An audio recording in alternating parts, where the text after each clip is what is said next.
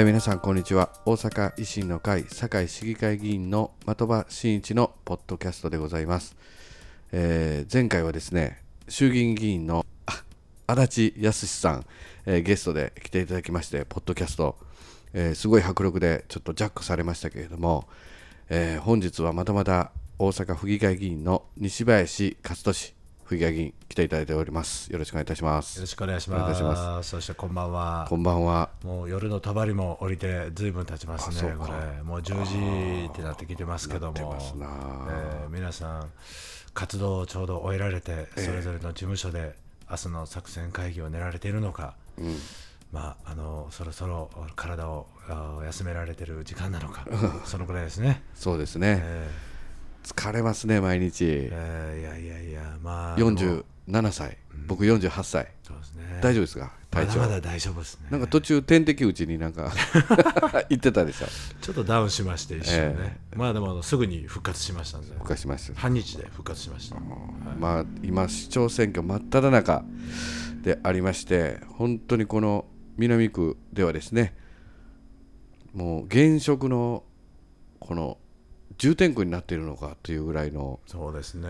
すごいこうなんかあれなんですの、We Love 堺、うーん毎日毎日来ますねそうですね。もう毎晩のように。ー駅へめがけて。駅めがけて、で僕らももうねあの日中の時間めがけて行ったらまた入ってくるしまあウィーラブ堺じゃなくてまあこれ共産党なんですよ共産党やねあれね、うん。共産共党の市会議員さんがリーダーとかなってる。なってる、うん、あの、We Love 堺着てた。そうそう。うん。T シャツ。全く違いますね、ウィーラブ堺じゃないというね、うん。ウィーラブ竹山市長かな。うん。まあそうですね、ん。お今日はなかなかぶっこんできますな。いやほんでな南区で本当にあれ全区入ってるのかどうかわかんないですけどもなんか緑のチラシ。そうですね。インチキチラシがインチねキチラシ。南区にも投函されたと。もともとは他の区でね投函され出したという話があって、うん。南区にもこれ大量投函今されていると、されてますね。え夜な夜な夜な夜な集合住宅にヘッドライトを消した車が回っているという噂もなっております、そうですね、えー三宅さんもねその車見かけたらしいですけど、うん。現行犯逮捕うんできないですか、ね。い行ってきたらどうや？言うたらね「うん」うん。って言ってましたけどね、うん、でまいやでもこれひどいねこの内容としてはね、あ、うん、まあ、皆さんかも、まあ、SNS 等でもご覧いただいている方もね、たくさんおられると思うでしょうね、まあでもこんな街なんかなと思って僕もなんか残念な気持ちそうですね。なりますけどね。あこんなことまでして守りたいものがあるのだろうということですね。ね。自分たちの政策をまあ堂々と訴えるわけではなく、うん。まあもう究極のネガティブと言いますかね、あれチラシで発行元も書いてない。そうですね。責任者の名前も書いてない。うん。何にもこまあ、うどっから出たのもわからない。いわゆる怪文書ね。怪文書ですよね、うんまあ、あれをちょっとえね駅でもねうん。あんなん大丈夫なんと。あれはおかしいやろうと。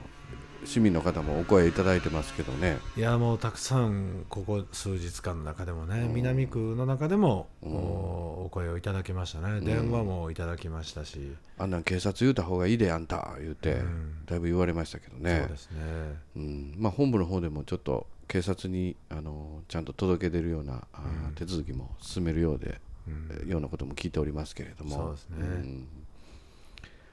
それであのやっぱり長藤君あ長藤さん。ど どない言うたんかな。今はもういいですね、なんかあえーの選挙期間中だから、この間の長藤候補でいいんじゃないですかね。かな、うん、で JC の討論会ありましたでしょ、うん。ええ。公開討論会、はい。えー現職のおうん。竹山市長と、はい。えー長藤君長藤さんがね、うん。あのーもう組んでいいか、うん、長藤君とあの JC の討論会、えー堺市長選挙の討論会あっありてましたね。あれ聞いてたら食い入るように見ましたね、ええ。あれ聞いてたらあのーね長藤君がちゃんと質問したことにもえ答えない。あれはもうひどかったですね。ね原稿まあ4年前、まあ、経験した僕としてはね、あの4年前の方がまだ竹山賞は自分の言葉で言4ってる場年前。面は何箇所もありましたよ。うん。ええ。4年前はまだあんな感じじゃなかった、なかった。あの書類は確かにいっぱい用意してきて、まあ、それをまあ見ながらというシーンもありましたけど、でも今回はもう丸読みですんでね、机の上ぐちゃぐちゃに机の上がね、うん。うん、でまあ長藤君があのー何ですか同州制は、うん。あのーどうなのかとうん。いうことの、あのお題になった時に、まあ、竹山さんを一生懸命応援している、ねえ。共産党は、うん。えー同州制反対ですけど、うん。うん、そんなんで。全く答えてなかったですね。ね。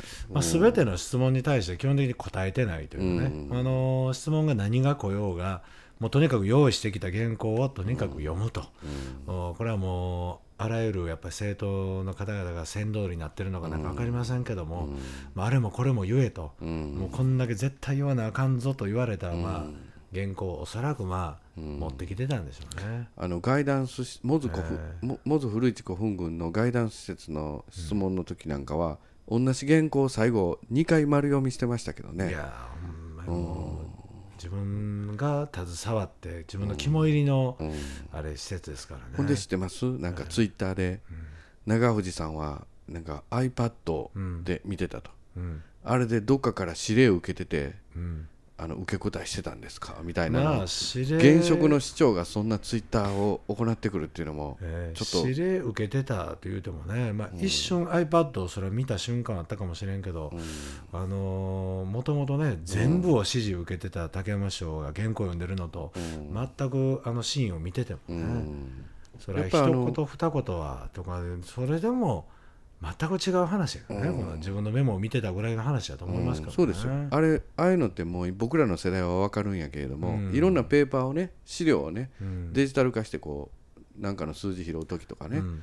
それをねなんか iPad やから、うん。ネットでなんかリアルタイムでこうこういうやああいうやの指示を受けてたんかみたいなそういうツイッターやったんですけどね。ねえ。どう見てもそれは違うというのはどう見ても今もう一度ね、うん。あの YouTube 見ても、うん。それは違うというのは一瞬で分かり一ますからね瞬で分かる分かる、まあ僕も4年前ねそんなあの堺のことでしかも今自分が市長選挙の候補者ということにならせていただいている時に、そんな原稿を読もうかなんていう発想すらもともとなかったんですね。4年前も、メモ書きぐらいはあせなあかんなと思って、いろんなこうこうまあ、メモ書き用紙とボールペンぐらい持って行ってましたけど、基本的にはもう全て自分の言葉で答えようと、それはそうですよね、えーそう思って挑んでましたし質問されたことにも当然自分の言葉で答えようと思ってたんでね。今回のあの姿だから見たらもう異様に感じましたけどね。いいようん。でまあ、自分が自分のね言葉で喋れてないから、うん。相手も誰かに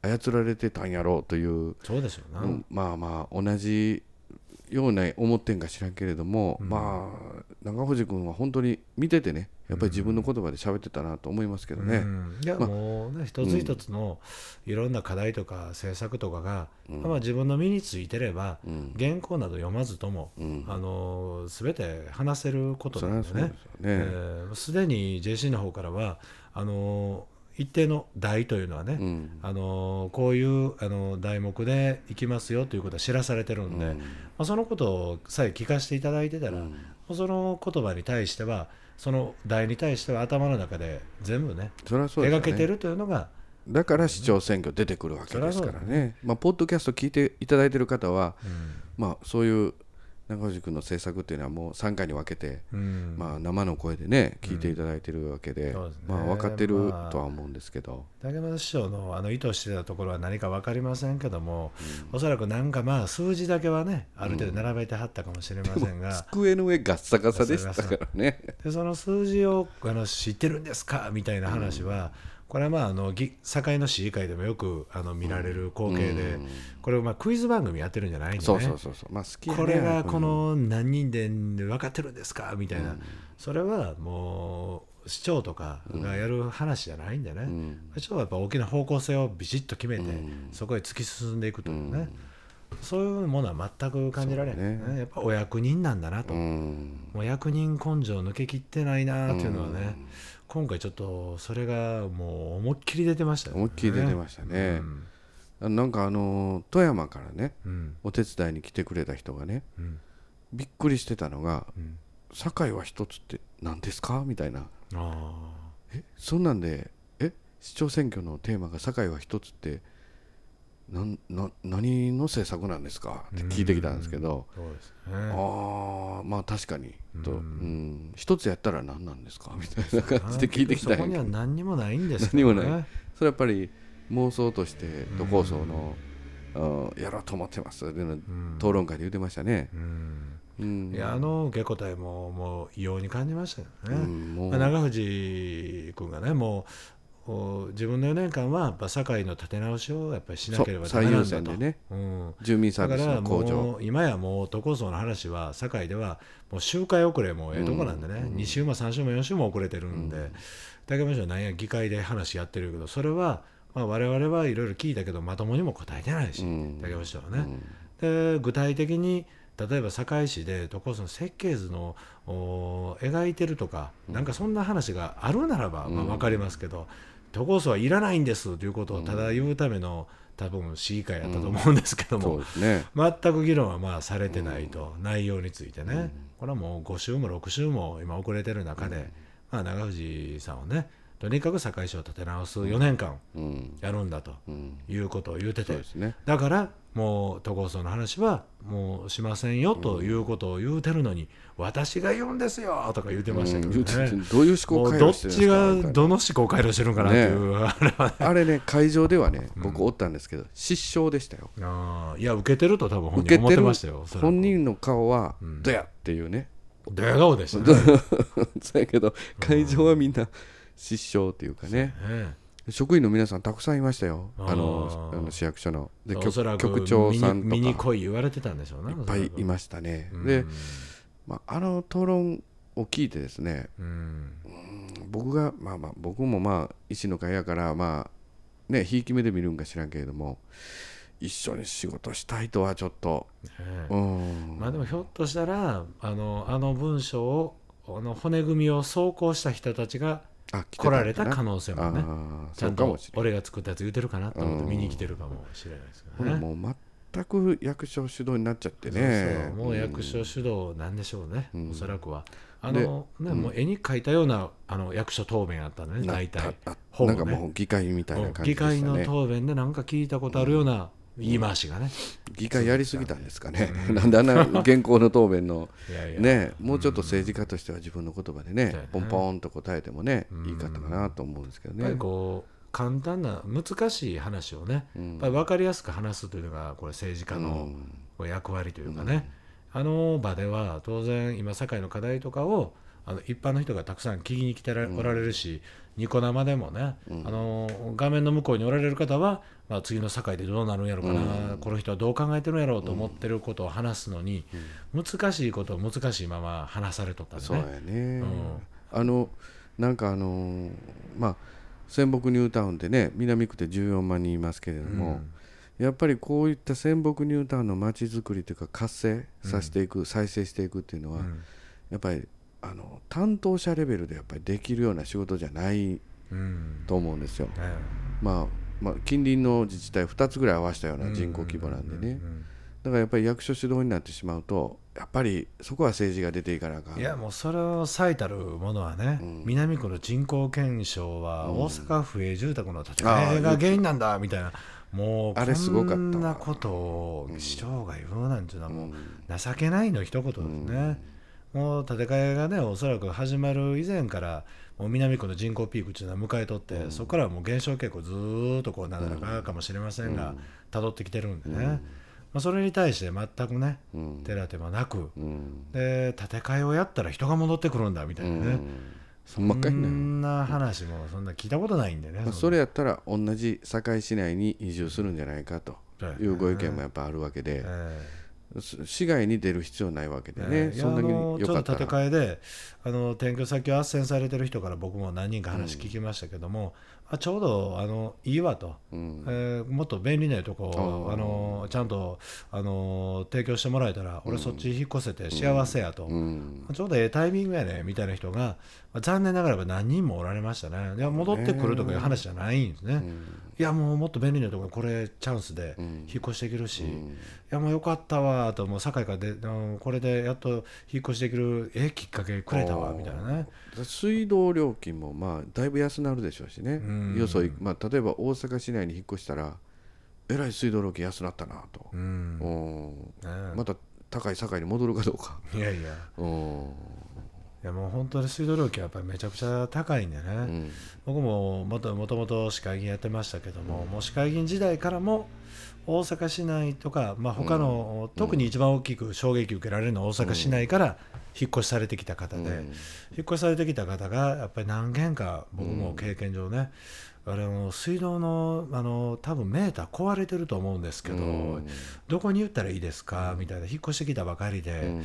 分からんのでたまたまあの市会議員さんあの朝あのやってはったんでちょっとこれ相談させてもらってるんです、と。もうこういう話何件もうん。僕も経験上ね、聞かせていただいてやっぱそれだけ高いんだなと、だからまあ今回、中藤君水道料金の大幅な値下げを大阪維新の会我々がねそうですね。今訴えております。なねしょうもない選挙の前に50円だけ下げて下げた下げたと言ってる話じゃなくて、まあ、そういうのって改革で行うような、あのレベルじゃないんでね。レベルじゃないんでもっと実感できる大幅な水道料金の値下げっていうのを、ね。まあ、我々が、ね、目指していく、うん実行していく。うん、これはまあはもう本当にねいろんな仕組みを変えていくことによって、これは必ず実現できるというふうに我々も思うんでね、ええ。ぜひバックアップしたいですね。そうですね、ええ。もちろんです。まああのやっぱりいろんなシミュレーションでどれだけあの水道料金下げれるかっていうのは何パターンかありますんで、ええ。そのパターンをどうやってチョイスしていくかっていうのは、